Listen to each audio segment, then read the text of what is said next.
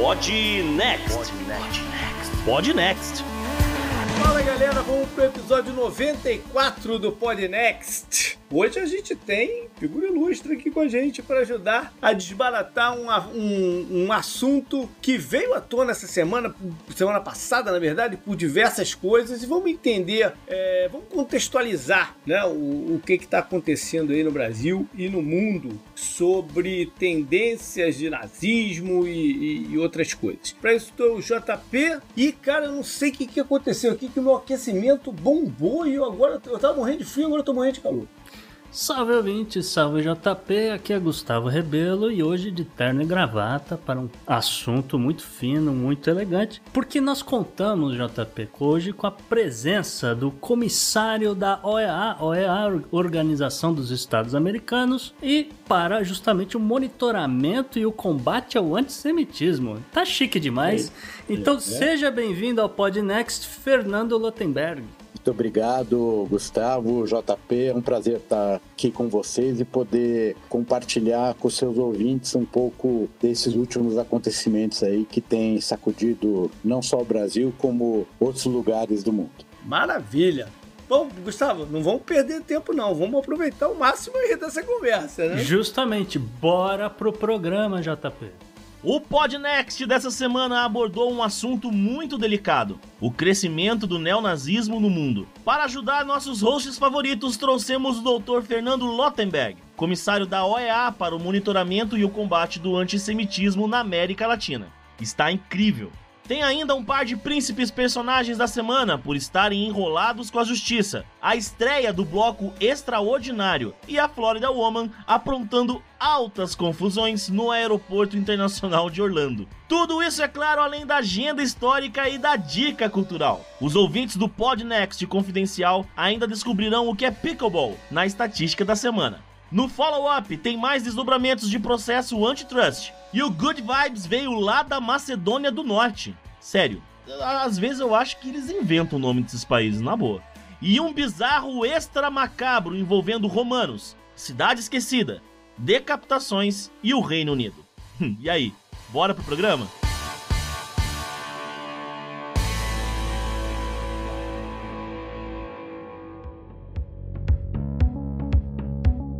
Salve ouvintes do Podnext, aqui é Gustavo Rebelo para lembrar vocês que esse programa só é possível graças ao apoio dos nossos assinantes do Podnext Confidencial. Se você está interessado em ajudar, em contribuir a fazer esse programa crescer, esse programa que não tem o apoio de nenhum conglomerado, nenhum think tank, nenhum grupo ou partido político e só conta com os próprios recursos. Se você quiser ser assinante, se você acreditar nesse projeto, quer ajudar a gente a crescer, entre agora mesmo em www.opodnext.com barra assine, como fez, por exemplo, o Rodrigo Nagata.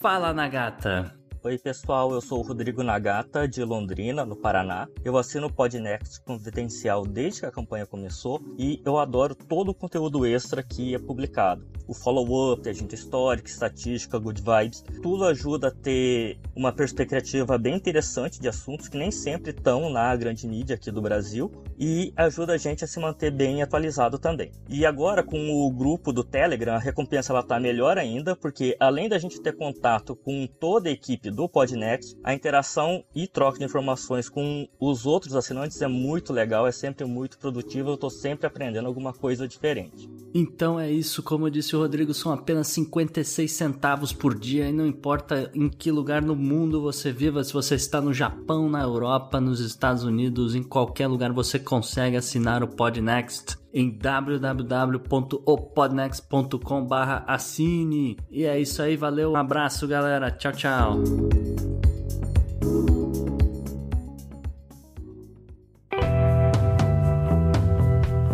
Assunto quente da semana.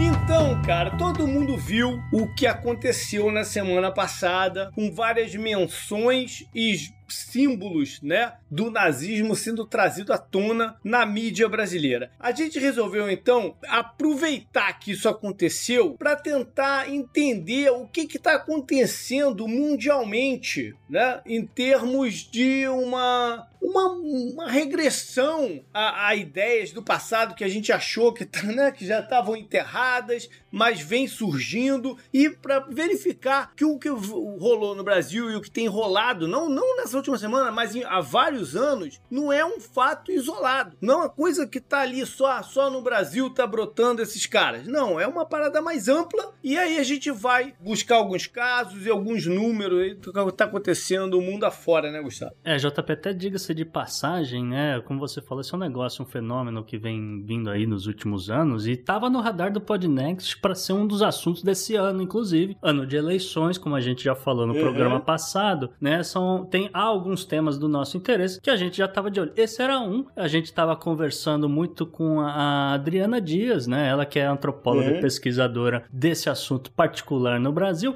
Só que, infelizmente, hoje ela teve um conflito para gravar. Ela também leciona na universidade, ela não uhum. pôde estar aqui, mas ela mandou os dados dela e a gente ainda vai trazer ela aqui mais para frente para ela contar mais sobre a pesquisa dela. Maravilha. E quando a gente fala em nazismo especificamente, não só fascismo, né, mas o, o, o, o nazismo, a primeiro lugar que vem na cabeça, óbvio, é a Alemanha, né, onde rolou a parada. E a Alemanha trata desse assunto não só como um tabu, mas com uma firmeza muito séria, porque eles têm compromissos globais, né, de mostrar que lá não tem espaço para esse tipo de coisa voltar a acontecer. E a gente teve eleições recentes na Alemanha. Sim. Na Alemanha tem um partido de extrema direita que você pode ligar ou não aos nazistas, né? E pelo que eu me lembro, eles não foram muito bem na, na, na, na eleição, não é, Gustavo? Correto. Não, a, a AfD, que é a Iniciativa Democrática pela Alemanha, eles realmente sofreram grandes baixas aí na, na última eleição, no ano passado, etc. Mas, JP, eu acho que a gente devia começar, na verdade, entendendo um pouco melhor a, a função do Fernando, né? Como comissário. Eu acho que seria importante, inclusive, porque o,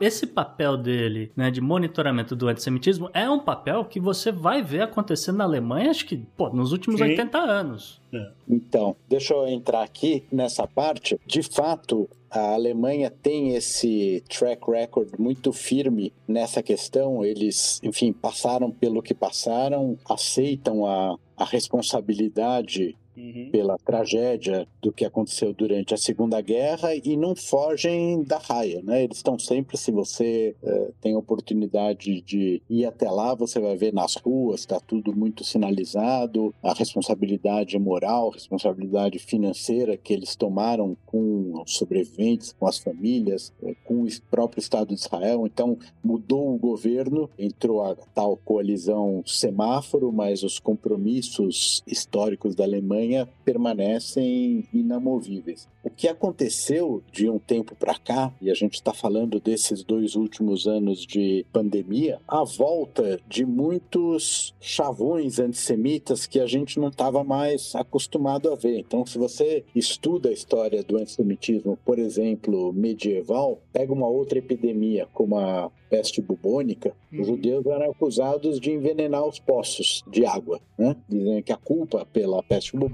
era da água e quem envenenava os poços de água eram os judeus. Então isso Verdade, eu lembro de, foi um dos motivos de perseguição, de agressões, mortes, etc. O que, que aconteceu na pandemia do coronavírus? Né? Lá atrás, e eu escrevi um artigo na Veja sobre isso em, em abril de 2020, que era o vírus do preconceito. Vocês ouviam falar na época do vírus chinês, do vírus não sei o que, como se o vírus tivesse uma nacionalidade. E aqui no Brasil, um jornalista, não foi só ele, mas esse é um caso que eu conheço, porque isso virou um processo, escreveu um post no Facebook dele, e ele tem centenas de milhares de seguidores, dizendo: olha que curioso, né? Que Israel até agora não tem nenhum contaminado. Por que será? Puta né?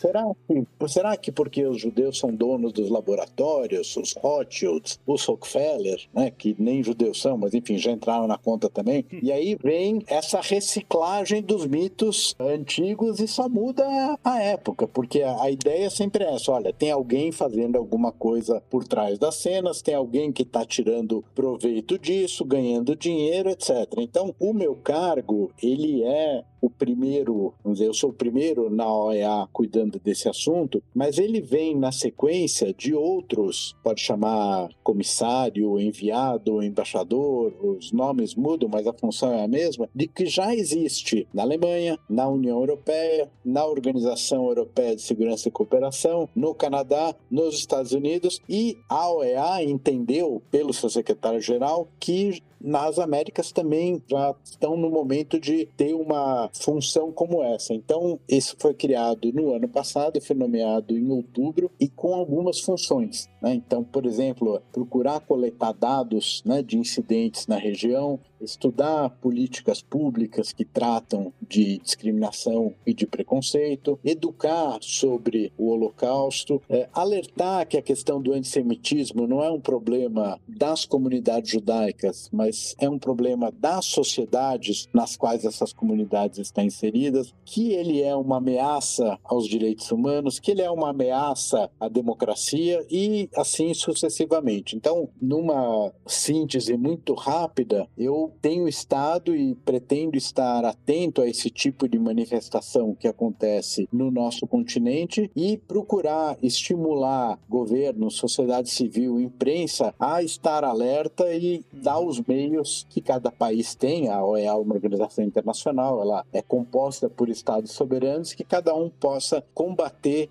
esse fenômeno dentro das suas fronteiras. Maravilha. A gente vai chegar logo nas Américas, então, que, né? Mas eu acho que era, é, era interessante ver o cenário europeu. Sim. É um, um pouquinho antes. Eu sei que o senhor tem os, eh, os dados lá, né? Da pessoa que faz esse monitoramento lá da Europa. A gente viu que na Alemanha, né? Existe toda uma preocupação. Mas os outros países europeus, que tipo de trabalho que eles estão fazendo e como é que está o panorama por lá? Olha, existe uma organização que chama IRA, que é International Holocaust Remembrance Association, que é uma organização basicamente europeia, ela nasceu na Europa, grande parte dos seus membros é europeu, de trinta e tantos países, mas pouco a pouco ela vem expandindo o seu alcance. Por exemplo, o Brasil se tornou observador no ano passado, a Argentina é membro, o Uruguai é observador, e ela tem mecanismos de perpetuar a lembrança do que foi o Holocausto, inclusive com uma definição sobre sobre antissemitismo. Uma definição não, não legal, porque isso compete a cada país ter a sua lei, mas é uma definição operacional. Então ela vem com exemplos, ela tem hipóteses concretas para que as pessoas possam identificar quando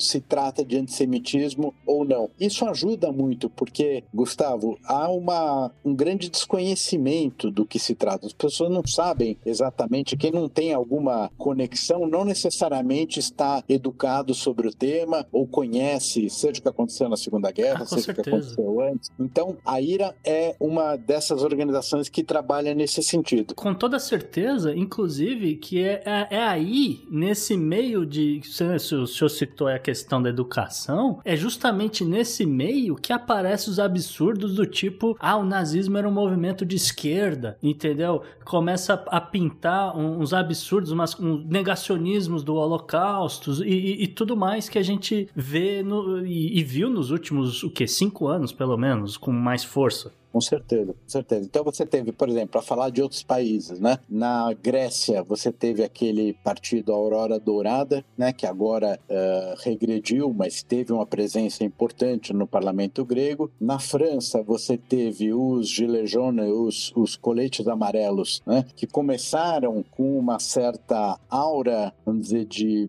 simpatia, falar, olha, eles estão vendo coisas que talvez os outros não estejam vendo, mas logo de cara já foi detectado esse caráter populista, esse caráter autoritário do movimento e que a gente viu depois, Capitólio, e tá vendo agora no Canadá, esse tipo de, de manifestação que carrega em si traços autoritários e muitas vezes também antissemitas. Então você teve professores universitários em Paris, judeus, que foram hostilizados publicamente. Enfim, na Inglaterra, uma série de atentados, e depois a gente pode falar sobre os tipos de antissemitismo atualmente contra alvos judaicos. É, na Alemanha, um ataque à sinagoga em Halle, né, no dia do Yom Kippur, um ano e meio atrás. Então, a coisa vem pipocando de uma maneira que está demonstrando, e essa é a, a, nossa tese, de que o antissemitismo é uma questão, vamos dizer, como eu já falei, que afeta a sociedade, não apenas os judeus de, de cada país, mas é um sinal de que algo de ruim está acontecendo, algo de preocupante está acontecendo naquele lugar. Então, é, Charlottesville, agora passando para o nosso continente, e vocês estão aí nos Estados Unidos, vão se lembrar, é, aquela marcha com tochas, o que eles gritavam era Jews will not replace us. Os judeus não vão nos substituir. É. Né? é a teoria da substituição das populações, etc. Em Pittsburgh, depois, quando houve um, um atentado Sim. que matou 11 pessoas numa sinagoga, a queixa maior do terrorista era que uma organização judaica, o Hayas, estava apoiando refugiados, porque é isso que o Hayas faz, a vir para os Estados Unidos e substituindo a suposta população branca originária. Então, os sintomas são parecidos, é, depois a gente pode entrar no detalhe, porque nem tudo é a mesma coisa, mas você vê que é algo que se espalha pelo mundo e aos poucos muito aos poucos, as pessoas vão tomando a consciência de quão perigoso isso pode uhum. ser. Né? E eu termino essa, essa intervenção com o fato que o nazismo não começou em Auschwitz, né? ele começou em 33, Sim. com as leis de Nuremberg, com a discriminação,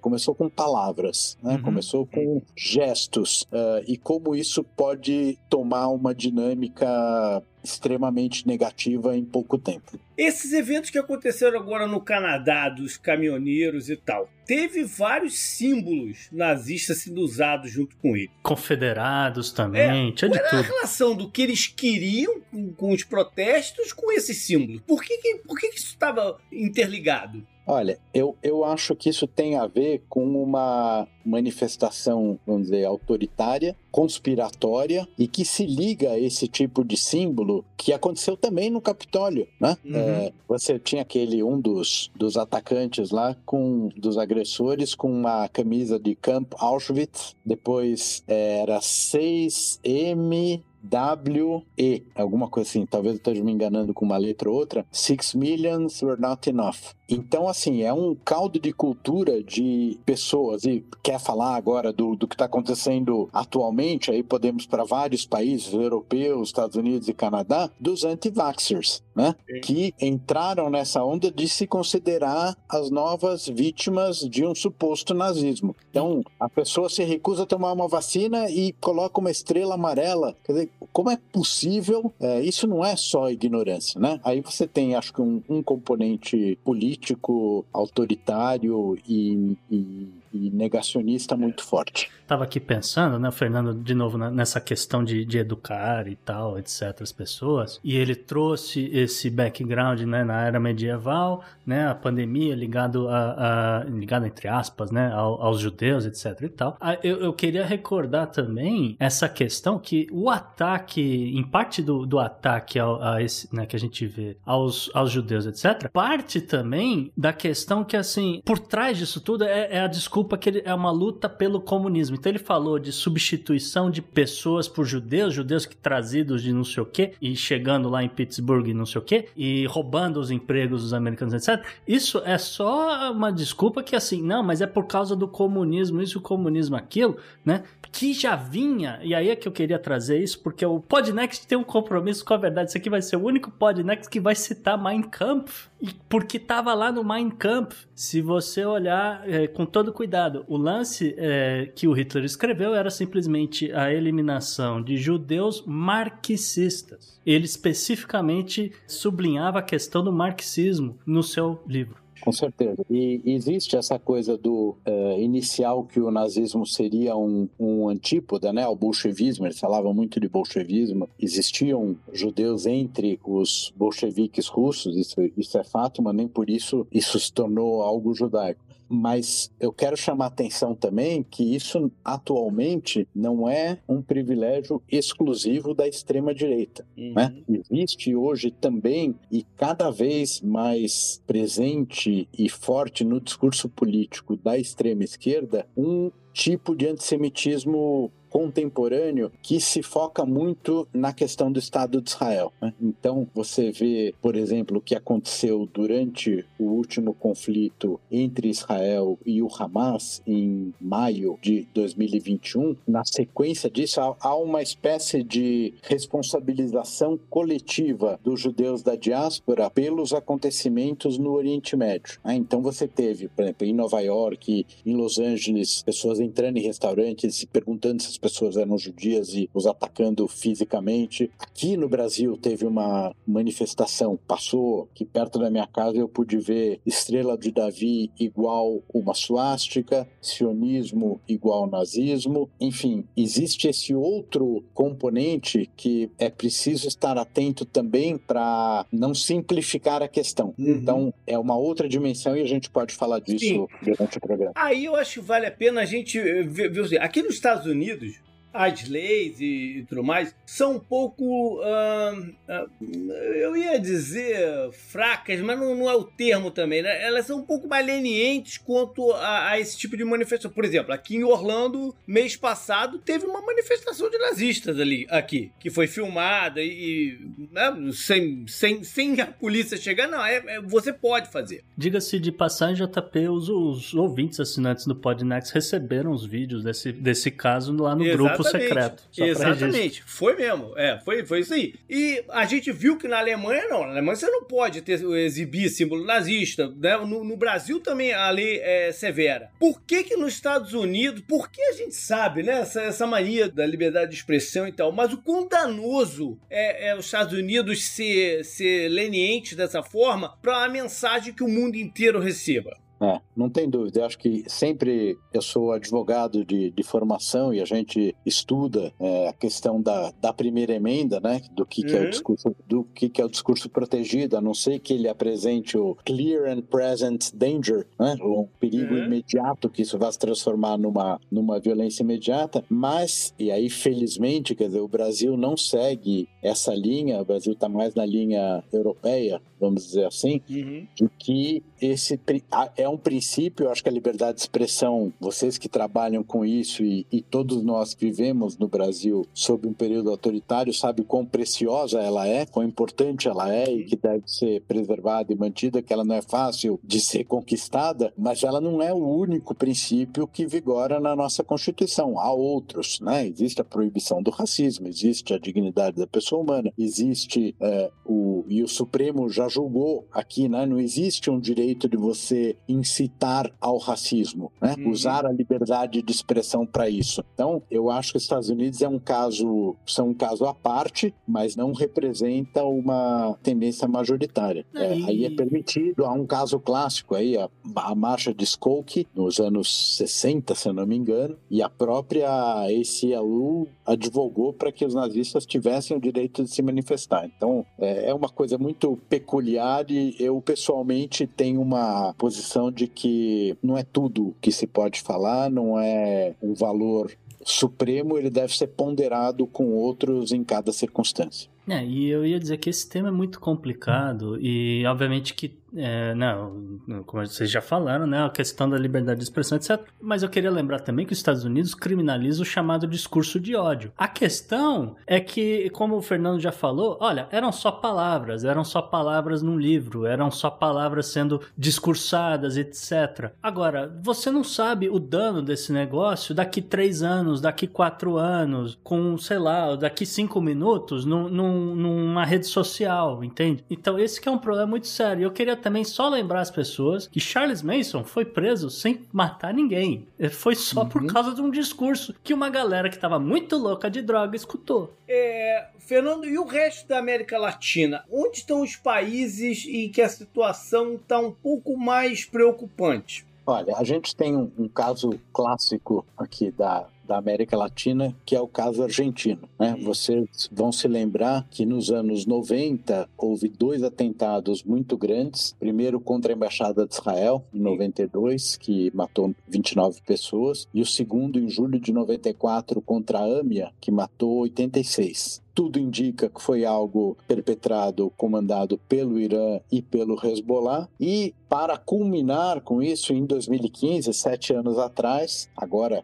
dia 19 de janeiro, completou sete anos, o Alberto Nisman, que era o promotor encarregado do caso do, de investigar o memorando de entendimento entre a Argentina e o Irã, foi achado morto no apartamento dele no, no dia que ele ia para o Congresso dar o depoimento. Então, nenhum desses três casos até hoje foi foi resolvido. E esse é o terceiro vértice né, do, do antissemitismo atual, que é o fundamentalismo islâmico, no mais das vezes violento. Quer dizer, que mistura também as questões do Oriente Médio com as comunidades judaicas no exterior. Existiu recentemente na Turquia foi preso um grupo de iranianos que iam fazer um atentado lá contra um empresário judeu que estava por lá. Então existe esse fundamentalismo islâmico como vértice de, de um antissemitismo e ele está presente por aqui. A Venezuela acolhe o Irã e o Hezbollah de uma maneira muito fraternal. Né? Havia voos regulares é, do Irã para lá, existe uma presença forte e um intercâmbio de militares com a Venezuela. A gente gente viu pouco tempo atrás, o Daniel Ortega tomou posse pela quarta vez como presidente da Nicarágua uhum. e quem estava na posse dele era o vice-presidente do Irã, Mohsen Rezai, que é um dos acusados pelo atentado contra a AME em Buenos Aires. Ele está na lista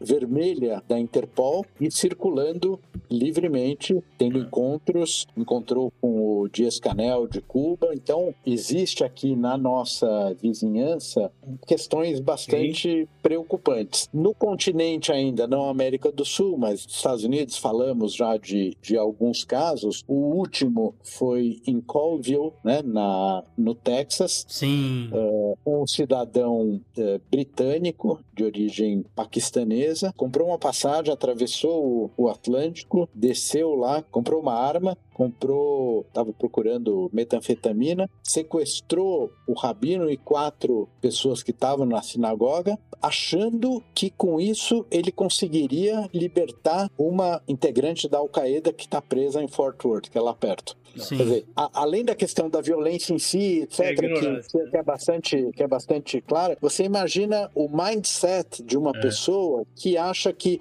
os judeus são tão poderosos que eles podem até libertar alguém que está condenado pelo judiciário. Então, enfim, é um cenário bem difícil. Eu queria só voltar na Argentina rapidinho, porque a Argentina é um caso peculiar, né? Porque né, tem esse lado aí que, que você falou, desse novo vértice, mas a Argentina também tem uma história complicada de, de refugiar os nazistas pós a Segunda Guerra, tem todo, tem todo um histórico por lá que entrelaça a coisa, né?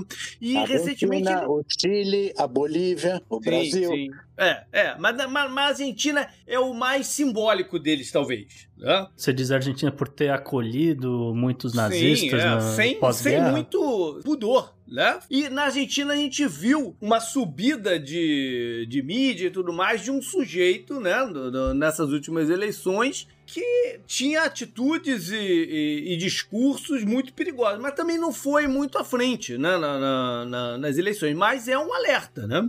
É verdade, é verdade. Você sabe que existe um, um livro do Philip Sands, que é um, um advogado internacionalista inglês, que ele primeiro escreveu um livro muito interessante sobre conceito de genocídio, o conceito de crimes contra a humanidade, a partir de uma determinada circunstância, a gente não vai ter o tempo aqui de, de falar sobre isso, mas que os dois autores dos conceitos vinham da mesma cidade, que curiosamente é para onde os Estados Unidos deslocaram a sua embaixada na Ucrânia. É Lviv, uhum. na época era Lvov da, da Polônia. E aí ele, enfim, conta um, uma série de coisas, mas o que eu queria comentar é um outro livro dele chamado The Rat Line, que é a história de como os nazistas, depois de terminada a guerra, ou já no finalzinho, antevendo a derrota, criaram um mecanismo e um caminho de fuga, alguns para o norte da África, Egito, Síria e muitos para a América Latina. Uhum. Então você teve o Pripke, que viveu em Bariloche tranquilamente até o fim da sua vida, o Walter Haut,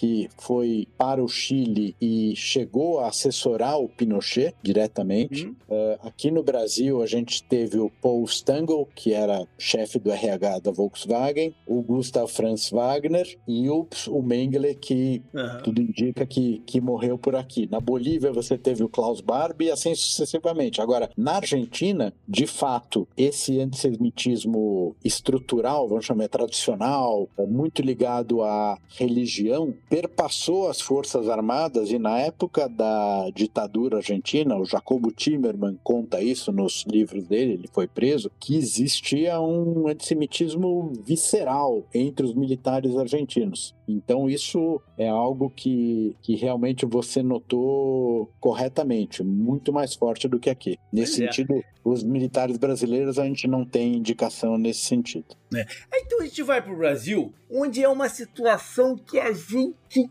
cara passa a mão na cara, sim, porque é, é beira o inacreditável, né? Sim. Vamos falar da história recente. Eu acho que nem vale a pena a gente ir muito lá para trás, não, Gustavo. Vamos falar da história da, da, da história recente. Posso então só pontuar uma ah, coisinha, JP? Sim. Uhum. Porque já existiu no Brasil um partido, o Partido Nazista do sim. Brasil. Só para é. pontuar pra galera, uhum. funcionou de 1928 a 1938. É só isso que eu queria dizer. Muito obrigado. É.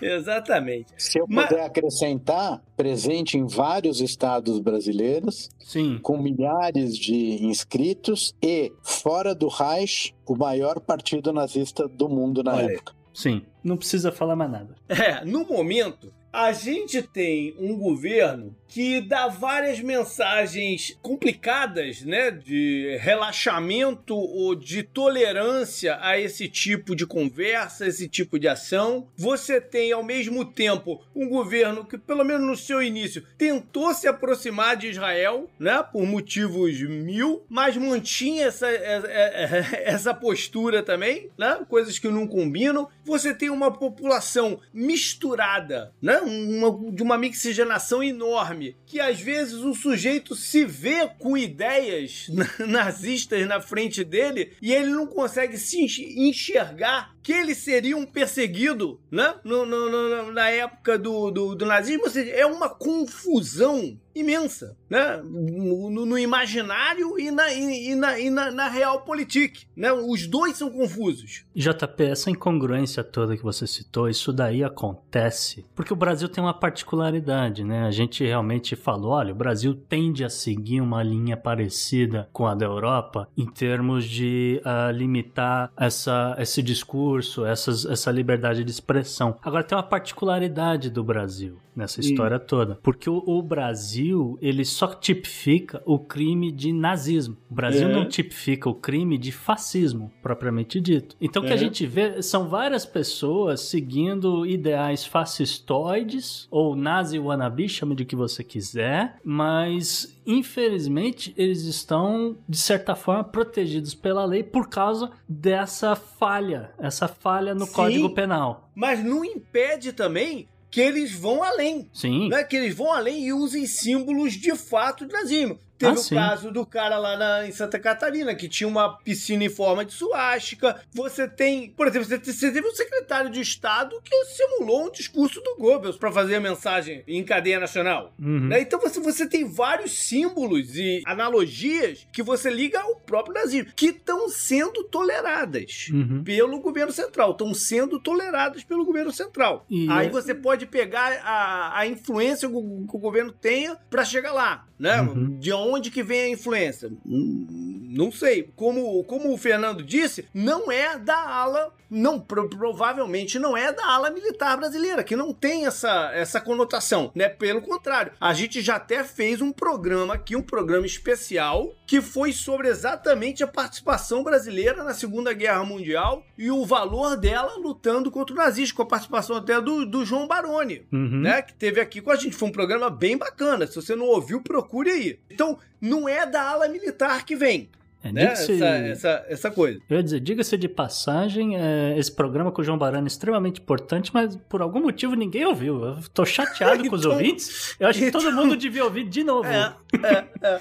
Pois é. Vamos até, vou até botar no post é, é ele também. Exatamente. Inclusive, eu vou, vou devolver aqui, inclusive, pro Fernando, né? Fala, diante desses fatos recentes, né? O JP citou o cara emulando um discurso de Goebbels, inclusive vestido a caráter, não, tinha, tinha um cenário ali todo produzido para isso. Ah, recentemente, a gente viu pessoas querendo a volta do partido nazista, diga-se de passagem, achando que nunca tivesse existido antes no Brasil. É, a gente viu pessoas fazendo o chamado dog dog whistle, aquela coisa do, do supremacia branca, fazendo gestos na TV. E, e, não, não, pera, pera, Gustavo, não só na TV, na CPI também teve. Na CPI, Lembra? O, o assessor presidencial fazendo o símbolo de, de, de é soberania. Power, né? É, eu, eu falei, ali, os, os dog é, todos estão aí. Exatamente. Eu queria saber é. se diante disso, qual é a atitude da OEA? Olha, eu, eu acho que assim, existe uma. Eu me lembro, eu era presidente da, da comunidade judaica quando o então secretário da Cultura fez esse emulação, né, essa coisa trágica, e nós reclamamos imediatamente, pedimos a demissão e ele foi demitido uhum. no, no, mesmo dia. Né?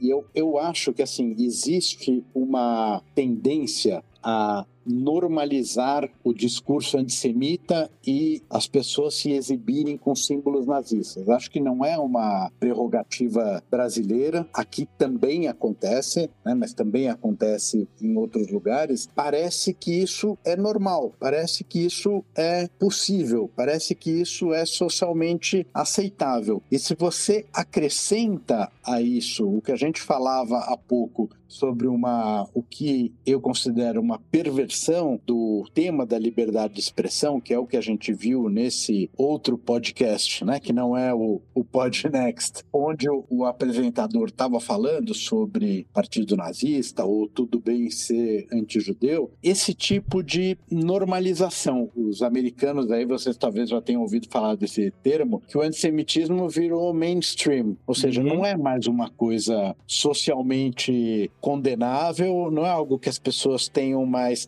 tanta vergonha como ficou nos anos do pós-guerra, né? Que não seria aceitável alguém, alguém dizer algo assim. Agora Esse parece de passagem, que... para mim, é o maior crime dele ali na, no que aconteceu no, no outro podcast foi ele, esse discurso. Falar, não, se a pessoa quiser ser antissemita, ela pode ser antissemita. Esse é o maior crime, na minha opinião, do que só dizer, não, acho que se alguém fundasse um partido, tarará, tarará. Para mim é o maior crime. Então, assim, eu acho que precisamos ficar muito atentos a esse tipo de coisa e, felizmente, se vocês acompanharam dizer, tanto a, a reação ao, ao Vim naquele momento, como eu reagi também ao a fala do, do, então ministro de Relações Exteriores quando ele falou que o nazismo era de esquerda. Uhum. Uh, e agora o que aconteceu com o programa, com o apresentador, com os patrocinadores, etc. Eu acho que as pessoas e as instituições estão mais atentas. Eu não quero ser fazer o jogo do contente ou poliana de achar que que está tudo bem, mas acho que é importante a gente olhar o que é grave, o que aconteceu, que foi muito grave, mas olhar também como tem pessoas, e não só da comunidade judaica, né? A reação foi unânime sobre isso e a pessoa está numa situação complicada. Eu acho que o próprio deputado que de alguma maneira endossou a fala dele, não na questão anti-judaica, mas enfim, nessa, vou chamar de perversão, de exagero da liberdade de expressão, também está tendo que se explicar bastante. Né?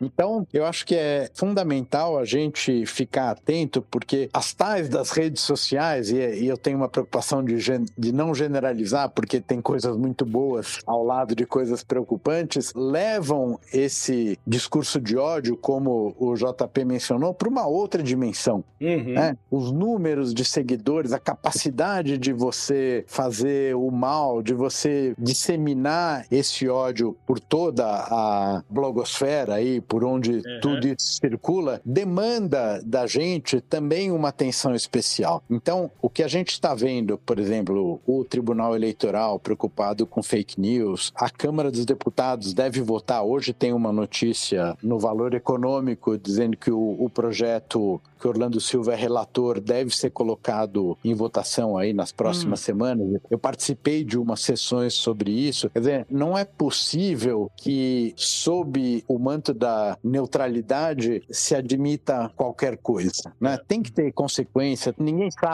ainda direito como fazer. Eu fiz um levantamento para essa conversa que eu tive no Canadá. Você teve desde 2019 48 países tentando estabelecer regras por meio ou de lei ou de algum tipo de regulação das mídias sociais. Né? 24 países têm regras sobre moderação de conteúdo. Enfim, a gente tem que ir aos poucos experimentar, talvez erre é, um uhum. pouco para mais, um pouco para menos, mas o que eu digo é assim, não dá mais para fugir dessa questão. Não, nós, estamos, não nós estamos frente a, a uma coisa nova e se a gente e, não e aumentar acordar... o escopo, e aumentar ah. o escopo, né? Porque é, esse risco de favorecimento ao, ao, totalitarismo que a gente tem sentido na, na, nas mensagens é o que abre o caminho para os outros crimes e para as outras preocupações, né? Então isso tudo tem que ser muito bem construído. A gente tem novas eleições vindo aí. A gente percebeu de leve essas mensagens na eleição passada, mas talvez não tenha se levado a sério o suficiente, né? Mas agora errar de novo é, é muito mais complicado, né? Porque agora, agora, agora chega a ser cumplicidade errar nesse, nesse lado. Perfeito. Se você for pegar, se você for pegar, Fernando, como era difícil de repente captar esses sinais, eu não tenho o um número aqui, mas eu acredito que é, o percentual dentro da comunidade judaica brasileira que votou no Bolsonaro foi grande. Olha, o que a gente tem de, de dar, não tem muita pesquisa. Tem uhum. uma pesquisa que o Datafolha fez, foi muito parecido com a classe média, em uhum. geral. Quer dizer, você está falando alguma coisa como 60, 40, 65, é, 35 no segundo é, turno. É, então, é isso que eu quero dizer. Como os sinais eram difíceis de ser percebido, cara. Se nem, se nem dentro desse núcleo que, vamos dizer assim, deveria estar calejado pelo que aconteceu no passado, não se percebeu os sinais dessa busca do totalitarismo, imagina nos outros, né? Então, mas agora não. Agora isso está muito claro, né? Então ele tem que você ser. Vê que, você vê que o, o exemplo vai vir da Alemanha novamente, né? É. Eu, na questão do. Para a gente distinguir as redes, vamos dizer, cooperativas e não cooperativas, o Telegram está na ordem do dia, né? Uhum. Que é algo Sim. opaco, né? Que você não sabe com quem falar que não responde, etc. Uhum. A comissária da União Europeia, que é alemã, comentou que eles vão tomar medidas muito restritivas num prazo curto. Eu, por acaso, eu tô, vi essa achando, notícia, realmente. É, é... Eu, eu tô achando que a gente vai por um caminho semelhante, pro bem e pro mal. Ninguém gosta de suspender, de tirar do ar, né? esse tipo de coisa.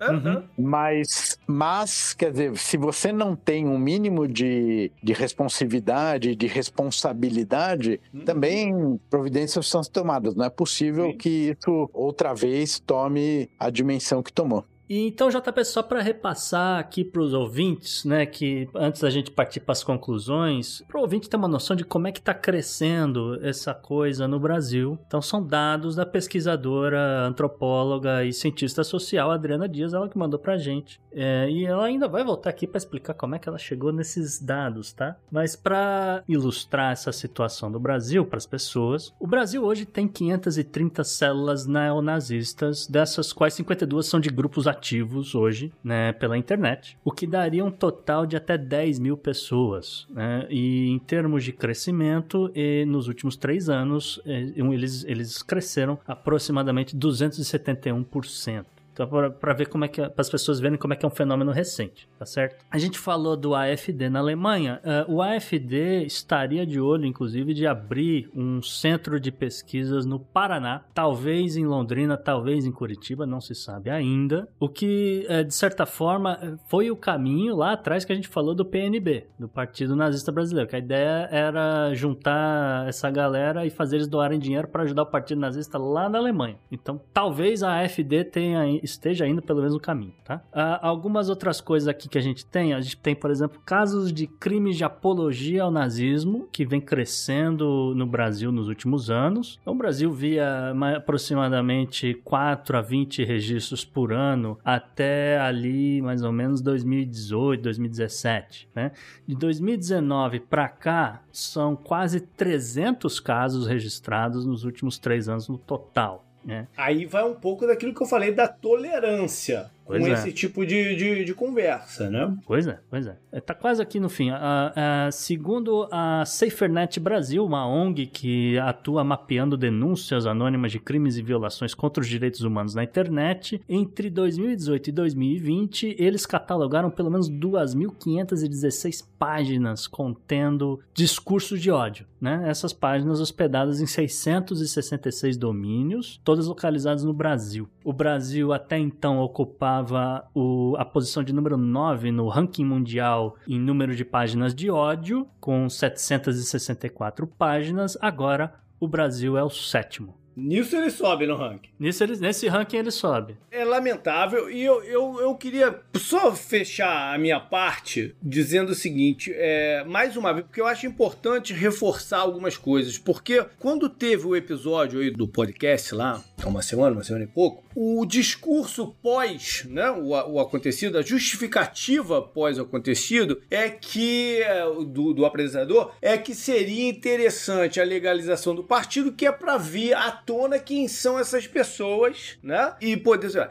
Eu, eu acho o seguinte: essa conversa não tem cabimento. Essa conversa não tem sentido. Porque a gente já sabe o que, que isso acarreta. Não precisa se dar espaço para esses caras se posicionarem, se colocarem, porque a gente já sabe qual é o, o desenrolar caso eles cresçam. Então, não, tá catalogado. Não, não... 2.516 é. páginas. Pois é. Então não, não faz o menor sentido isso. Você tem que justamente abafar qualquer tentativa de legitimação desse tipo de discurso. Né? Não é para aí que, o, que, que a gente tem que caminhar. É o contrário. É o caminho da tolerância, é o caminho da conversa, o caminho das soluções coletivas para os problemas.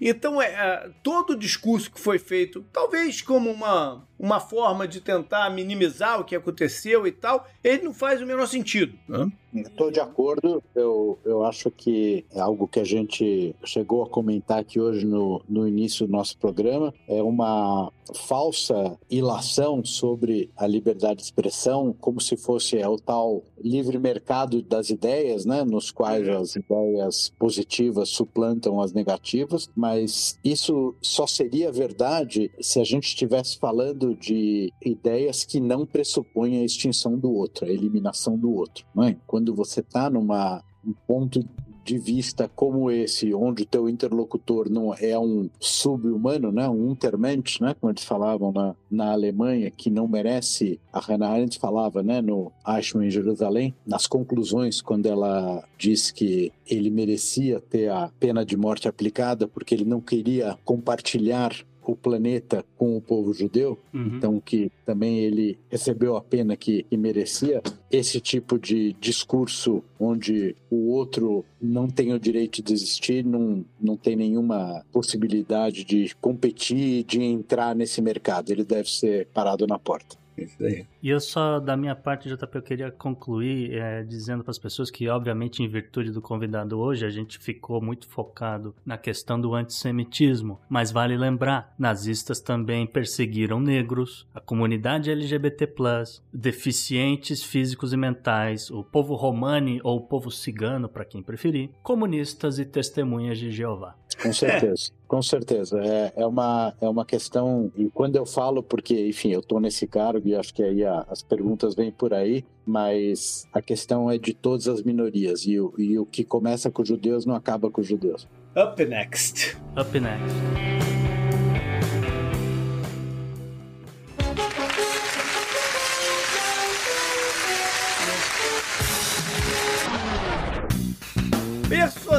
Da semana, talvez tinha que botar, botasse um, um aquele parêntese com um Szinho dentro, né? Mas de um modo geral, a gente volta à tal da família nobre, família real inglesa, né? Pois é, JP, é um empate técnico, porque a gente não consegue dizer quem tá em maus lençóis aqui. Os dois estão, mas a gente não sabe dizer É. quem tá pior.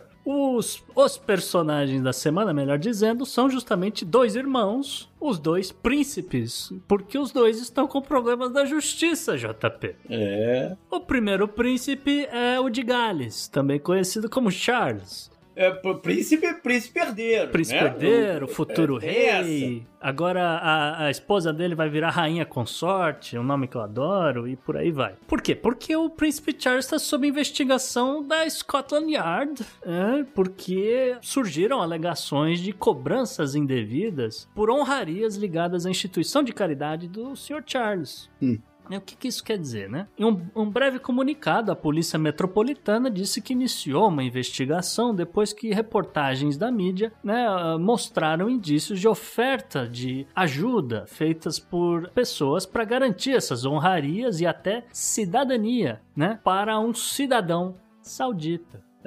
Numa coincidência, em setembro de 2021, o Sunday Times publicou suspeitas de que o bilionário, o Mahfouz Marem Mubarak bin Mahfouz, pagou dezenas de milhares de libras a pessoas ligadas ao príncipe Charles, que garantiram que ele teria direito a, uma honraria, né? E aí, eventualmente, o senhor Mahfouz foi premiado com a chamada o CBI, né? O CBI é a medalha de comandante da Ordem do Império Britânico? Que dá Uhum. alguns privilégios à pessoa, a participação de alguns eventos junto da família real, esse tipo de coisa. Tanto que a cerimônia é feita dentro do próprio Palácio de Buckingham. Olha aí. E aconteceu de fato em 2016.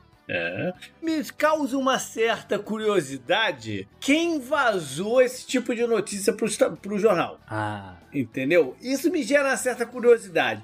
Porque não há uma lei ficha limpa, né? Pro cara ser levado a rei quando a rainha morrer. sim. Né?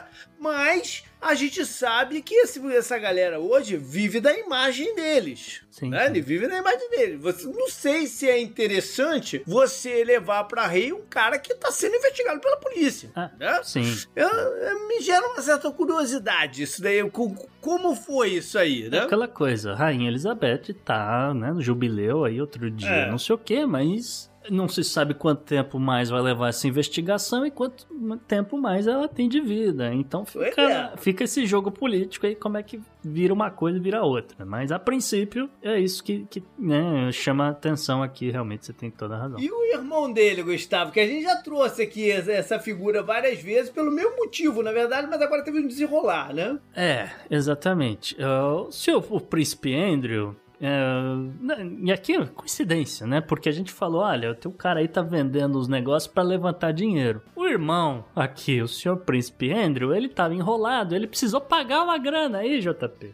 Né? Ele que perdeu alguns privilégios recentemente, porque a rainha tinha que tomar uma atitude diante do escândalo, né? Que o cara Uhum. estava envolvido com aliciamento de menor, estupro e o diabo 4. E aí, né, foi então que também conhecido como Duque de York, chegou então ao fim, né, de um settlement, é a palavra técnica É. para isso, né, um acordo judicial com a vítima dele, né, a senhora Virginia Giuffre. A Virginia, é, só para lembrar as pessoas, foi aliciada por Jeff Epstein e a sua cúmplice, a Ghislaine Maxwell, com o propósito de servir ao príncipe. né. Eu, assim, pessoas vão questionar essa afirmação, etc, etc. Mas se o cara pagou, amigo, é porque aconteceu, né? Eu acho É. que ninguém tem dúvida dessa altura do campeonato. Porque se segue pra julgamento, ele vai em cana. Uhum. Ele vai em cana, não, não adianta. E a coisa só piora daí pra frente, tá? Pois é. Agora, vamos só pra concluir, né? Tabloides britânicos especulam que o montante desembolsado por Andrew poderia chegar a 16 milhões de dólares, cerca de 12 milhões de libras. E, ah, assim,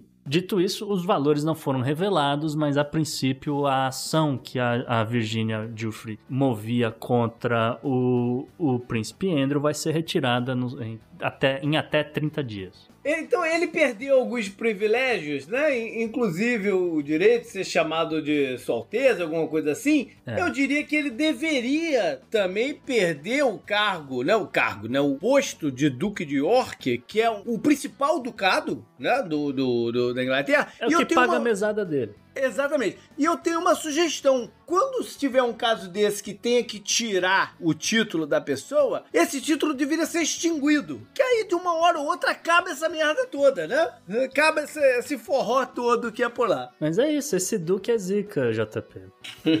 Up next. Up next.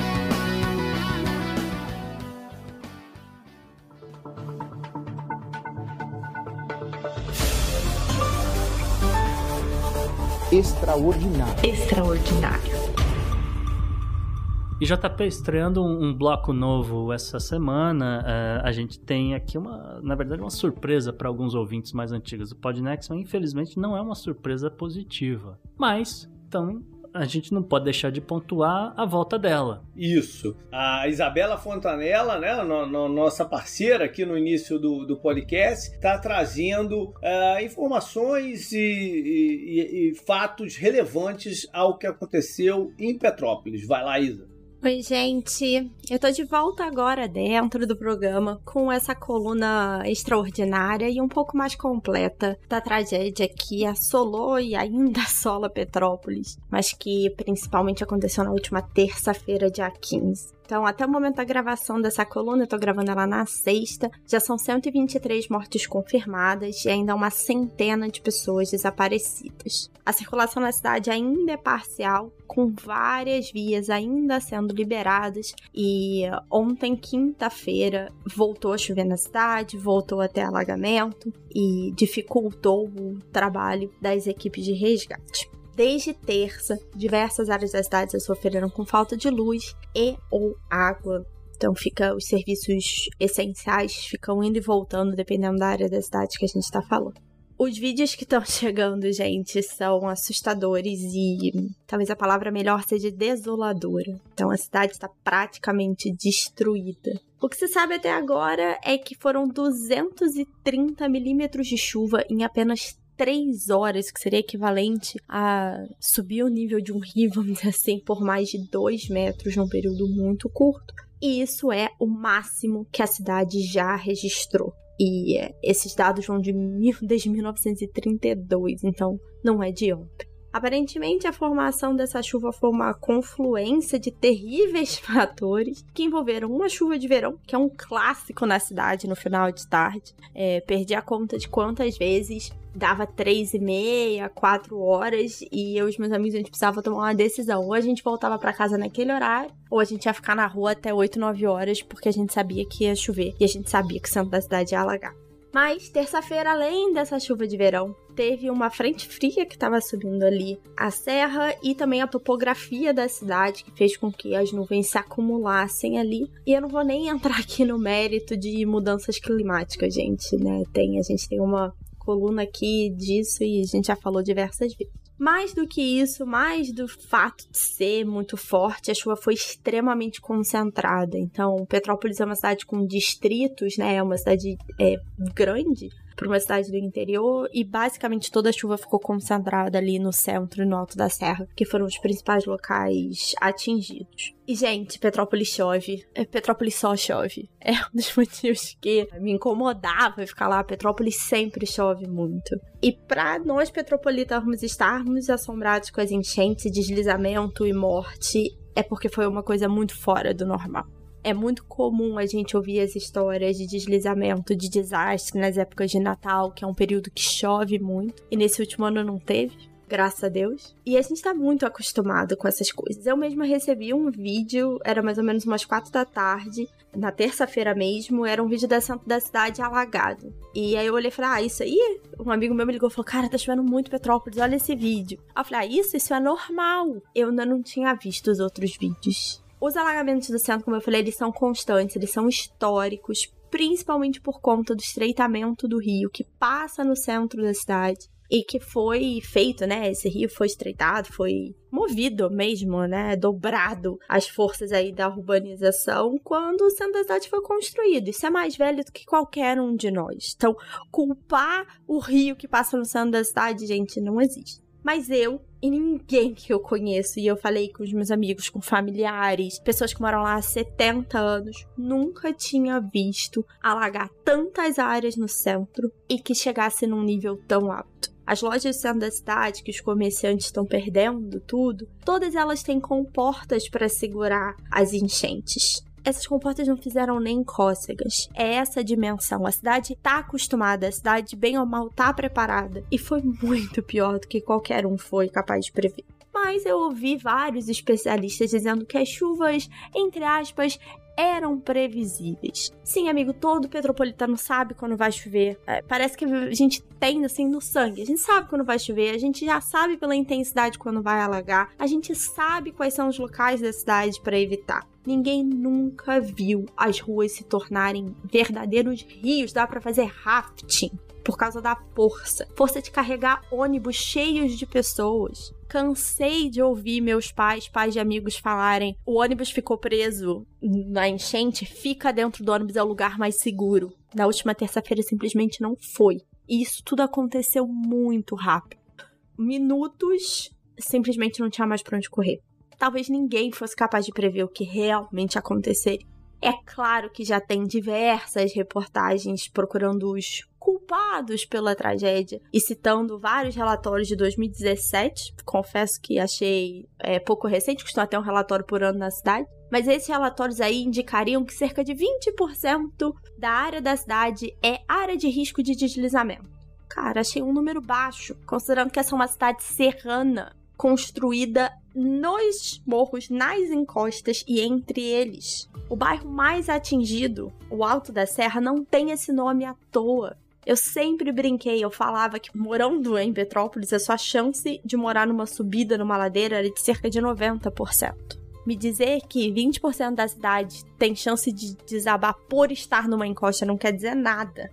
É claro que eu também acho que o poder público tem culpa, muitas medidas poderiam ter sido tomadas, muitas mortes poderiam ter sido evitadas, mas eu realmente acredito que tem muito mais nessa história do que os especialistas que nunca pisaram na cidade e que estão dando reportagem saberiam dizer. Não que eu seja geóloga, não que eu me ache melhor do que ninguém, mas as coisas que eles estão falando simplesmente não se encaixam para uma pessoa que tem experiência morando lá. Algumas fotos de satélite mostraram que a maior parte dos deslizamentos começaram no topo das encostas, áreas sem construção e com vegetação, às vezes nativa e que foi isso que veio arrastando tudo pelo caminho. Não foi a queda de uma casa mal construída, como o primeiro dominó que veio derrubando tudo. Eu fiquei muito surpresa. Acho que a coisa que mais me surpreendeu foi onde houve os piores deslizamentos, locais que nunca aconteceram deslizamentos antes. Isso significa que nunca aconteceria, que era impossível de prever? Não, mas as sirenes que tocaram nos locais de risco ficou ok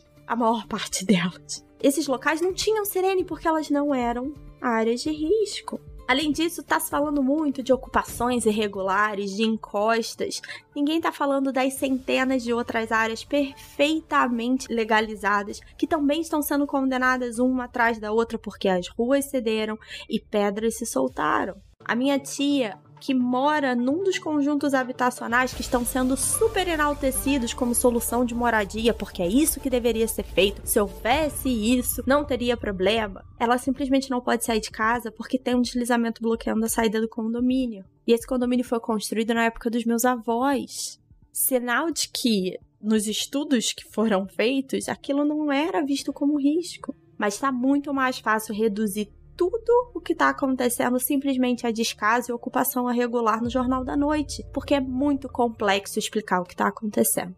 Meus amigos sempre me disseram que, mesmo depois de quase 15 anos longe de lá, e amando o Rio, me chamando de carioca, eu sempre seria petropolitana. E hoje eu tô vendo que eles têm razão. Me dói muito ver a cidade onde eu cresci destruída. Ouvir as histórias dos meus amigos, é, de amigos de amigos que perderam tudo, inclusive entes queridos. Eu vejo os apelos, eu vejo as histórias, eu vejo os vídeos, eu tenho muita vontade de chorar e eu choro. porque de longe tudo que eu posso fazer é ajudar e pedir que vocês ajudem tão bem como vocês puderem. Obrigada.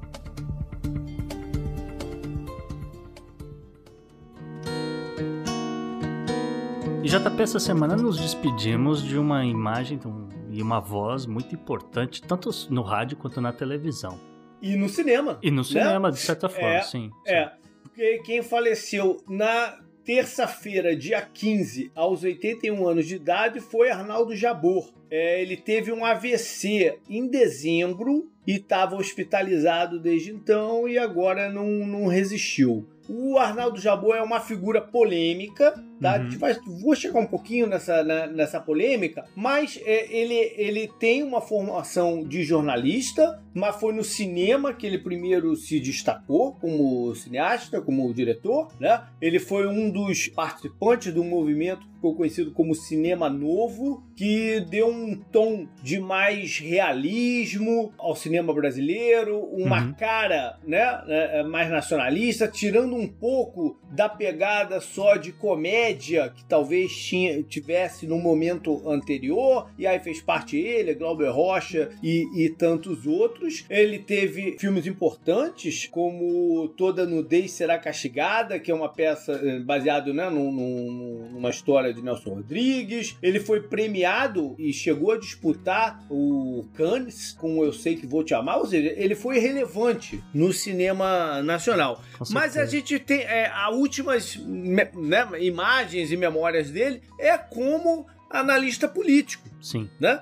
Ele se ele começa lá no, no- no- no Globo com colunas com né, tanto em jornal como na televisão Uhum. no Jornal Nacional, no Fantástico, no, Ah, Rádio no Jornal da CBN. Globo, na Rádio CBN. Aí depois entra pro Manhattan Connection na vaga, vaga, vamos dizer assim, né? No, no- no- lugar que tinha sido aberto pela, pelo falecimento do Paulo Francis, né? Que era uma outra figura eh, né, extraordinária, assim, pelo jeitão dele e por tudo mais, e pelas opiniões dele. E o, o Jabor é, assume esse, esse lugar aí por, por, por muitos anos. Depois, quando ele sai, ele continua na, na, na Globo de alguma maneira. Mas ele, ele foi um cara polêmico, Sim. né? Porque é, é, ele trazia opiniões muito contundentes e que às vezes desagradava o pessoal da esquerda, ou quer dizer, da direita. Muitas vezes também desagradava o pessoal da, da, da esquerda, porque ele tinha umas visões, às vezes, neoliberais que, que, que incomodava. Eu ia dizer que a forma dele de entregar algumas mensagens era muito polêmica também. Sim, era uma também, coisa a muito mais também. teatral. É, é. Eu lembro dele quebrando ovos. Ele tinha umas É, coisas assim é, na ele televisão. Tinha, que- ele tinha essa é, é, é, um tom de voz, o tom de voz dele só, só por si Sim, era polêmico. sim. Gostando ou não dele, eu tive fases da minha vida que eu gostava, outras que não e tal. Mas eu, eu, eu para mim ele foi importante na minha ali final de adolescência, né, hum, jovem adulto ali e tal. Ouvi-lo foi importante porque de novo, gostando ou não do que ele falava, ele sempre foi, sempre foi muito instigador. Sim. né? Ele te fazia pensar. Né? E você concordava, não. É. Enfim. É a função do Podnext, de certa Exato, forma. Mas ele, exatamente, ele tinha, ele tinha essa, é, esse poder de instigar conversa e instigar o, o pensamento, né? Uhum. Que podia ser de assuntos até bem pesados para outros nada a ver. Eu lembro, eu lembro muito bem de uma coluna dele tascando ferro no filme Forrest Gump. Sim. Entendeu? Por exemplo, né? Dizendo que aquilo porque era o tinha culto, isso, ele, ele metia o pau no cinema de, Hollywood.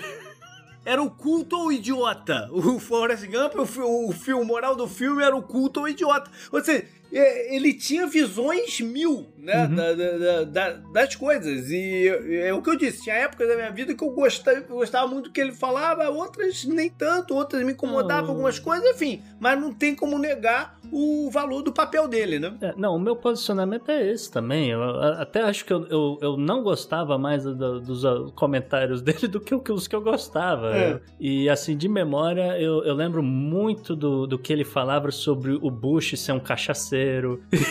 e, e, por aí é. vai durante o, o, os primeiros anos do, da, da guerra imbecil lá no Iraque e tal. Então, assim, é, eu achava aquilo fantástico. Aquilo foi, é. foi, foi o ápice para mim que eu lembro até hoje. Foi isso. Descendo o pau no George W. Bush. Beleza. Up next. Up next, então.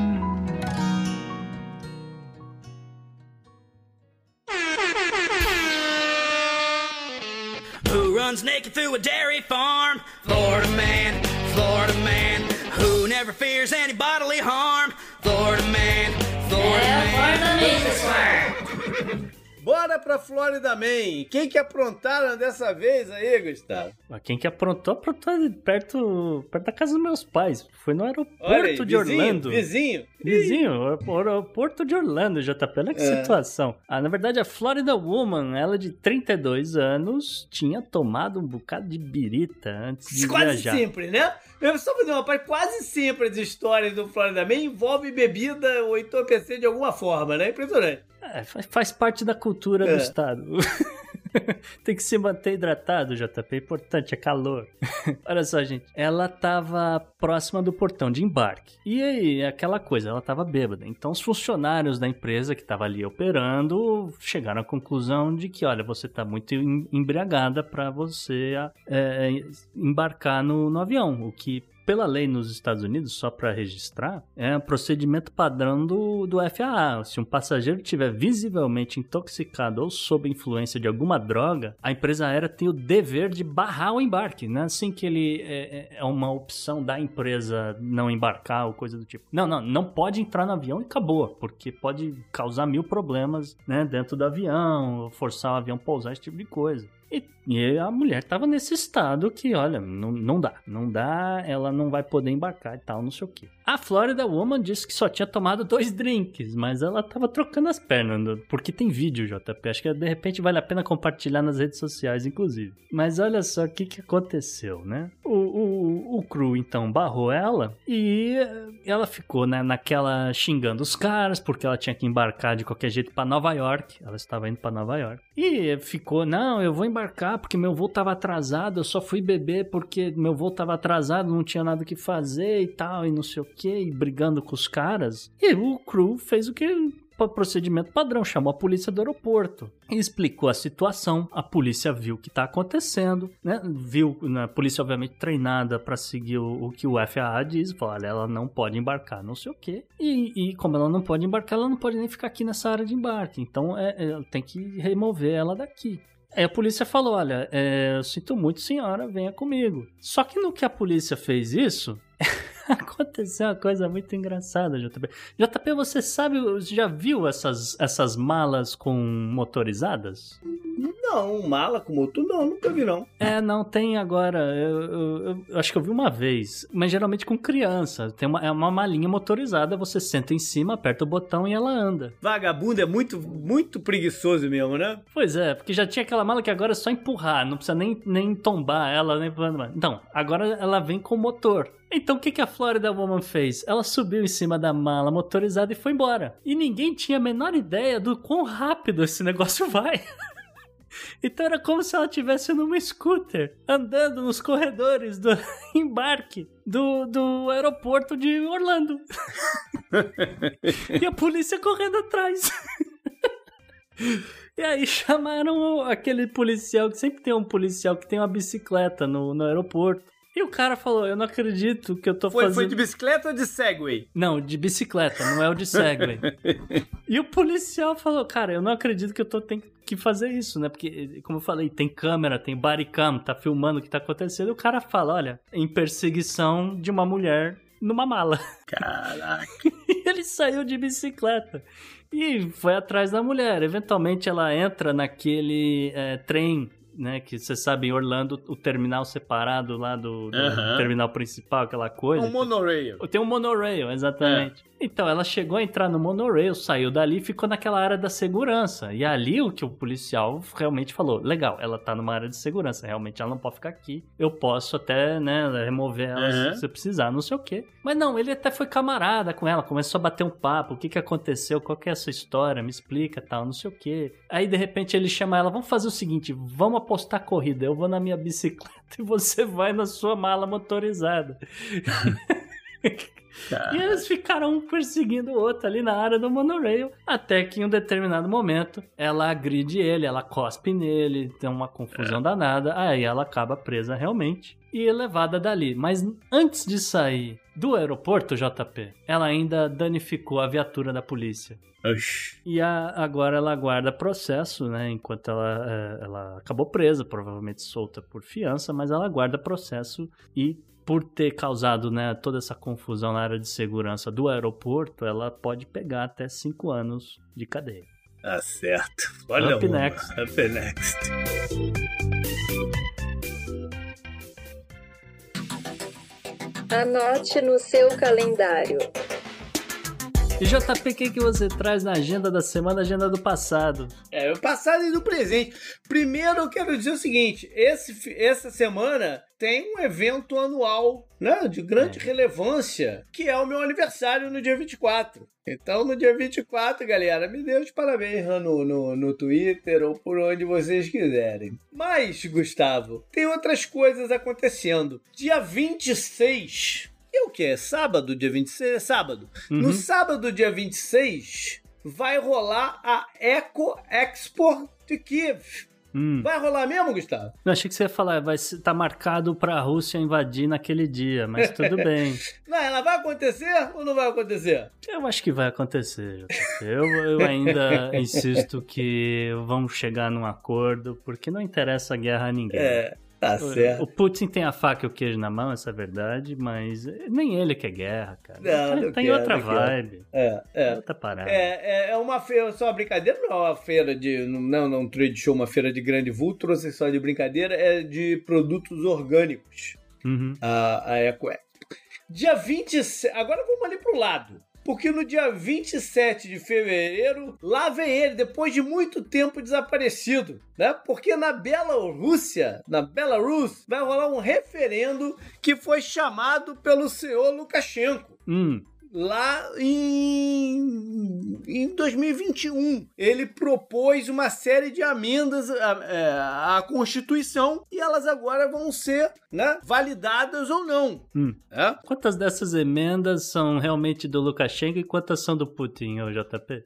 Não, não, a gente vai chegar lá. Pô, Então, é, pô, vamos chegar lá. Mas só primeiro quero dizer que, ao, ao óbvio, uma tremenda de uma desconfiança sobre né, o resultado do que saia disso aqui, a ponto de que os partidos de oposição decidiram que não iriam nem fiscalizar o que vai acontecer. Né? Hum. Hum, Óbvio que Não eles estão tem temendo. Não Não, não, vai ter, não vai ter observatório, não vai ter nada. Né? Tá o, que, o que for divulgado é. Né? O que for divulgado é. Mas, é, de fato, essa, é, essas emendas, elas são inspiradas, muitas delas inspiradas no que aconteceu lá na Rússia. Uhum. E só para colocar algumas delas aqui, a maioria delas é para meio que colocar o Lukashenko quase como um ditador eterno, né, da, da parada. Hum. Primeiro, a, a maioria das emendas são para preservar o poder do Lukashenko. É, é curioso até que uma delas é voltando com o limite de, de, de reeleição, mas a partir de um certo ano.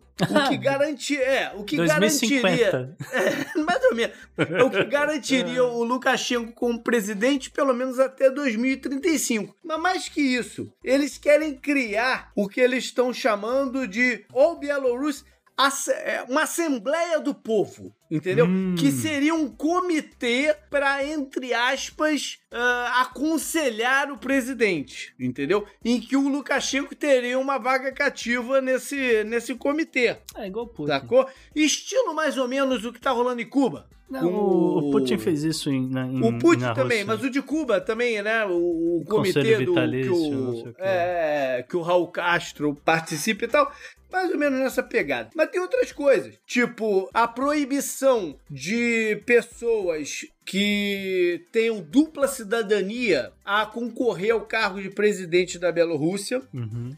E você teria que comprovar Ah, que você está morando ser- lá por, é, por pelo menos 20 anos lá e não pode ter dupla cidadania. Isso Tá. daí é para evitar que uma galera de oposição que deva estar um, um certo exílio ou que tenha vazado de lá para preservar a vida, entendeu? Porque e na Europa provavelmente é o, é, o que vale é o jus sanguíneo, no, Estados Unidos Exatamente. da América é o soil, então, ah, nasceu meu coisa, eu posso ser é. presidente. Não Isso pode é para evitar que essa galera venha se candidatar. Entendi. né? Mas tem outros escopos também nessa amenda. Uma delas até formalizando que o, o conceito de casamento é entre um homem e uma mulher. Ou seja, tem, tem coisas de- das mais variadas, desde a parte política de manutenção do poder a coisas de âmbito social também. Copiando Putin, né? Eu Exato. A grande inspiração é a do Putin. né? Duas observações rápidas, JP. Você falou 2000, e- 2035, nosso amigo aí, o Lukashenko, vai estar com 80 anos. Eu acho que é uma boa idade pra ele se aposentar, realmente. E ir lá pro conselho, né? Pro Ficar- conselho. Ficar de eminência parda lá. É, o segundo é que tá bem claro, acho que pra todo mundo, que o leste europeu é um tabuleiro que o Putin joga praticamente sozinho. né? Uhum. Acho que ninguém mais tem dúvida disso. Isso que é verdade. Bom, vamos lá para a agenda histórica, então, que eu peguei três coisas mais na pegada de curiosidade. No dia 22 de fevereiro de 1935, o espaço aéreo em cima da Casa Branca, em Washington, foi fechado. Aí você pensa, ah, óbvio, os caras já estavam preocupados com a questão de, de, né? A gente com a cabeça de 2001, né? A gente já tá, tá pensando, óbvio, né? Questão de segurança. Não, não dá pra passar avião lá em cima, né? Vai que cai avião, mas não. Não foi motivo de segurança a razão da proibição. Foi porque os voos estavam atrapalhando o sono do presidente Roosevelt, que tinha sono leve. E o barulho dos aviões estava acordando ele. Então decidiram que por ali não podia mais passar. Veja só, outro, outros tempos, mas muito outros tempos, né? É, não, pra ser justo, o avião antigo aí, 1935, voava mesmo mais baixo, fazia muito barulho. Não tiro razão do seu presidente Roosevelt nesse sentido, JP. Coitado. Tá certo. Podia, podia mudar, tirar também todas as linhas de trem que passam do lado da janela das pessoas, Ah, óbvio. né? Quantos lugares que, que a pessoa tá dormindo não passa o trem? É o mínimo, né? É o mínimo. Bom, fevereiro 23, 1885. Um camarada chamado John Lee, lá na Inglaterra, estava prestes a ser enforcado. Era a pena dele, né? Pena de, de- co- condenado à morte. Ele era o principal suspeito do assassinato de uma senhora lá, rica, lá, na- na- lá em Londres. Ele, ele jurava inocência, né? Mas enfim, ele foi condenado e ia pagar com a vida dele lá na forca. Aconteceu o seguinte: o mecanismo da forca não funcionou. Botaram a corda no pescoço dele, foram puxar lá a manivela e a parada não abriu de maneira nenhuma. Até eles tentaram de tudo e a parada não abriu. Até hoje não se sabe que tipo de defeito que deu na parada para não, pra não ter aberto. E ele não morreu, então não, não, não conseguiram matar o cara. E aí começou a se dizer que era uma intervenção divina e tal, não sei o quê, e cancelaram a pena de morte dele. É. Ele passou uns 20 e poucos anos preso, depois foi solto e tal, não sei o quê, morreu já em liberdade, mas ele não, ele, ele escapou de, de, de fato da pena de morte. E aí, mais tarde, vieram a se criar leis para que isso não acontecesse de novo, né? Que, não- que não fosse dado de forma nenhuma o cancelamento da pena de morte. Inclusive, mais à frente, né? Quando não passou a se não usar mais força e foi injeção letal, caso não pegasse na veia da pessoa, tinha que continuar cavucando até encontrar a veia, não podia desistir, entendeu? E o caso do John Lee foi um, um deles que ajudou a mudar a, a, a lei da parada. Ele se deu bem. Então vamos para o dia 24 de fevereiro de 1988, quando um- uma sentença do Supremo americano deixou muito mais famoso um sujeito chamado Larry Flint, que virou até um filme chamado The People vs. Larry Flint. Que Com era Woody justamente- é ótimo. o Woody Harrison, é, o filme, é, o filme é fantástico. É o Woody Harrison e o advogado dele é o Edward Norton. É fantástico o filme. Uhum. Nesse dia, o Supremo aqui então decidiu e aí se tornou uma chancela, né? Uma, uma, uma decisão que valeria para várias outras decisões de alguns outros casos de, de processos de injúria e tal. especificamente a não proibição de se fazer paródias e comédias em cima de pessoas públicas. Porque essa que foi a parada. Ele fez na revista dele uma brincadeira mostrando como foi a primeira vez de um determinado reverendo lá, que era famoso né? Mostrando o cara como. É, com tem gostos esquisitos e tal, não sei o quê, de uma maneira pesada, né? Como era do estilo da revista dele, a Hustler e, e o canal, bem, bem pornográfico, bem explícito, Uhum. né? E aí o cara assim, brabo, né? Ficou bravo e entrou com um processo. O Larry Flint perdeu na primeira instância, mas levou ao, ao Supremo e no Supremo, pela primeira emenda lá tal, não sei o que, eles ratificaram que não, ele pode fazer zoação de, de, de figuras públicas. E isso se tornou muito famoso. É, inclusive, eu tenho uma, eu tirei uma foto lá no, no bar da, da Hustler em, em New Orleans e tal. É um lugar de visitação e. Enfim, o filme realmente vale a pena, que é, que é bem bacana, mas foi uma decisão importante para salvaguardar o direito, por exemplo, de cartunistas, né, de- usando charges de políticos e tudo mais. Poderia ser um instrumento de censura caso o resultado dessa decisão fosse o oposto, né? Uhum. Up next. Up next.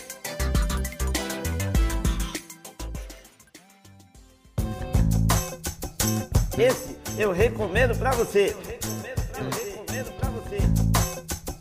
Dica da semana volta a ser nossa. Gustavo, o que que você manda aí pra galera? JP, eu vou recomendar aqui para as pessoas se distraírem um pouco. Eu vou recomendar uma, uma dica assim mais lúdica, mas também não é a coisa mais é, lúdica que, que as pessoas podem imaginar, porque é uma série bem violenta. Essa que é a verdade. Eu vou recomendar Richard na Amazon Prime, que justamente segue o, o detetive barra ex-militar Jack Richard, uma série que nos Estados Unidos já tem assim 26 livros publicados. Ah, inclusive eu já trouxe aqui como recomendação. Sim, do, do Lee O- Childs, exatamente. É, eu já trouxe a série de livros como recomendação aqui no, Isso, no- isso. acho que na primeira temporada do Polinex. É, o Lee Childs, que é justamente pseudônimo do Sr. Jim Grant. E eu gostei muito da série, JP. A série tá muito fiel aos livros. Esse é o primeiro ponto positivo. Assim, quem é fã, quem leu, quem gosta dessa coisa meio policial vai gostar. Quem nunca ouviu falar de Jack Reacher é o seguinte: ele é um gigante de forte e tal, não sei o que, e tem esse background todo militar. Só que ele, ele trabalhava na polícia militar nos Isso. Estados Unidos. E a polícia militar nos Estados Unidos tem função investigativa por conta de, dos mil crimes de guerra que os soldados americanos às vezes É. cometem. Então, sei lá, tem um cara maluco que saiu matando um monte de gente em, em Bagdá que não tem nada a ver com a guerra, não sei o que. É a polícia militar que vai lá, investiga, apura o que aconteceu, eventualmente pune o soldado. Isso realmente acontece, né? É, a corte marcial nos Estados Unidos realmente funciona algumas vezes. Então, esse é o, o, o lado do, do Jack Reacher. Ele, de um lado, ele é extremamente forte, ele é alto pra caramba, ele tem 1,96m de músculo, e ele é extremamente inteligente nesse sentido investigativo. tá? Ele Agora, combina as duas coisas. Combina né? as duas coisas. Então, ele é meio Sherlock Holmes, meio He-Man. Ele é forte natural. Não é que ele, ele é forte bombado. Ele é forte, na- ele é naturalmente forte. Uhum. Entendeu? É, essa que é a descrição dele. Eu tenho muito medo, cara. Eu vou dizer, eu como fã da série de livros, eu já li uns oito, talvez, do, do Jack Reacher. É uma leitura que pra mim é muito agradável, cara. Eu leio um livro do Jack Reacher assim, bum, em uma semana. Eu leio um livro dele. A série tá bem fiel. Os atores todos que estão ali, todos eles leram os livros. Então, eles mais ou Aham. menos têm pego alguns trejeitos, algumas coisas. Que dá pra, o, o que dá pra adaptar pro cinema, eu acho que eles estão fazendo. É. É isso que eu quis dizer. É, cinema não, é, desculpa, é. pra, pra televisão. É, não é um personagem fácil de ser Não, não adaptado, é. não. O gamer fala, se de um lado ele tá todo upado na força É. e na- nessa inteligência, ele tem todo um lado psicopata, sociopata, vi- vingativo, muitas vezes, esse tipo de coisa, que ele não- não vê limite naquilo que ele precisa fazer pra chegar no que ele chama de justiça. Então ele tem esse É. lado do justiceiro, né? do- falando de Marvel e tudo mais. Então, a gente falou do ator, ele é interpretado pelo Alan Richson. E quem. Alan Richson, vocês talvez se lembrem que assiste no, na HBO aquela série do Titans. Ele faz o, o Gavião, né? Na, naquela série. é, Ah, cara, é ele, é? É ele, né? Que é um cara que é gigante de forte já. Na, Por sinal, eu tô vendo essa série nesse Ah, momento. Então. Ele, então, eu ele tô vendo Rock. com o meu filho Arthur, que até não foi uma boa ideia, porque ela é, É, um pouco mais é. pesada do que. eu achei que ia ser numa pegada meio Marvel e tal, não sei o que, me lasquei, não, porque é, pô, eu tô DC passando. não tem meio termo. É, eu bicho. tô passando umas situações meio assim, vamos dizer, né, esquisitas vendo isso com o Arthur, mas tá, tá bonito, tá bacana. É, então, é ele, o, o, o ator, e, e, assim, ele é muito fã da série, já tá confirmada a segunda temporada. Acho que confirmou Bom. a segunda temporada no dia do lançamento. A, a Amazon já viu que tava todo mundo interessado nesse negócio e que vai vender livro. Então a Amazon entrou. Ele tá gigante de forte e ele interpreta muito bem esse papel, assim, de um cara meio sociopata, um cara É. meio quieto, num- assim, um cara que não fala muito, uma coisa meio estranha, né, e tal, e segue o roteiro do livro. Então, eu, eu recomendo, eu acho que vai ser legal, acho que é divertido e, e- e que todo mundo devia dar uma olhada, assim, pelo entretenimento, entendeu? Não é nem pelo estudo da obra. É isso aí. Bacana. Bom, galera, e com isso foi nosso programa. Um programa denso no seu início. Espero que curtam, mande feedback pra gente. Né? Volta e meia tem alguns programas assim que eu peço o feedback da galera. Esse é mais um. Esse é um deles. E manda, pode mandar por onde quiser, pode ser pelo e-mail, que é o contato arroba opodnext.com ou nas mídias sociais. Se quiser mandar direto pra mim no Twitter, é o JP Miguel, mas também tem o Gustavo no arroba Gu underline Rebel e o Podnext você segue no Twitter no arroba o Podnext e no Instagram arroba Podnext. Maravilha, até mais. Valeu, um abraço!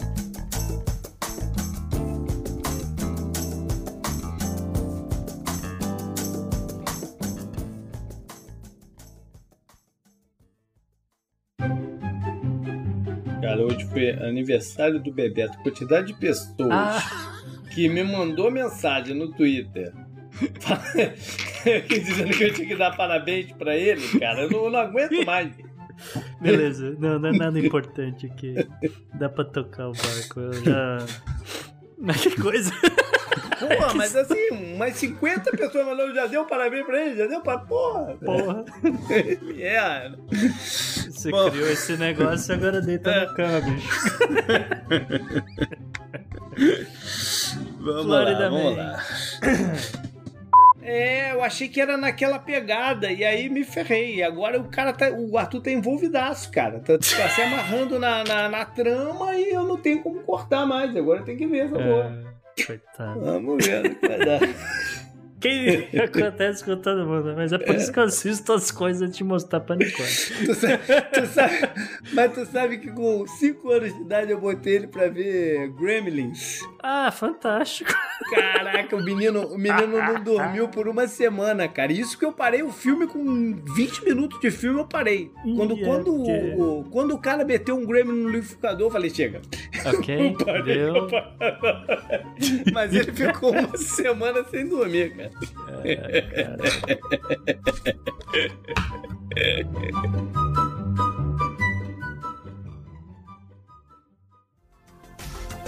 Este episódio foi editado por Atelas, soluções em áudio para podcasts.